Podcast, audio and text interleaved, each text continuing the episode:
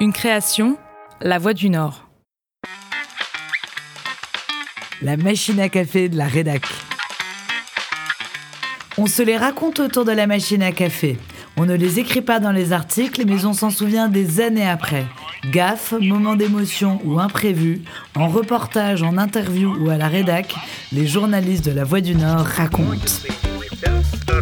Quand j'ai euh, intégré La Voix du Nord, j'ai commencé à Seclin.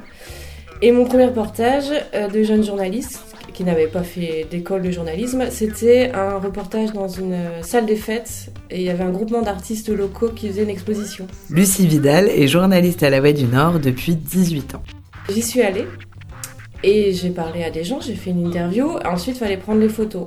Et j'ai pensé juste et judicieux de prendre les photos des œuvres euh, qui étaient peintes et je me suis appliquée pour prendre chaque œuvre en photo en faisant bien attention qu'il n'y ait personne sur la photo. J'ai utilisé deux pellicules, parce qu'à l'époque on était en argentique, que j'ai développé au bureau.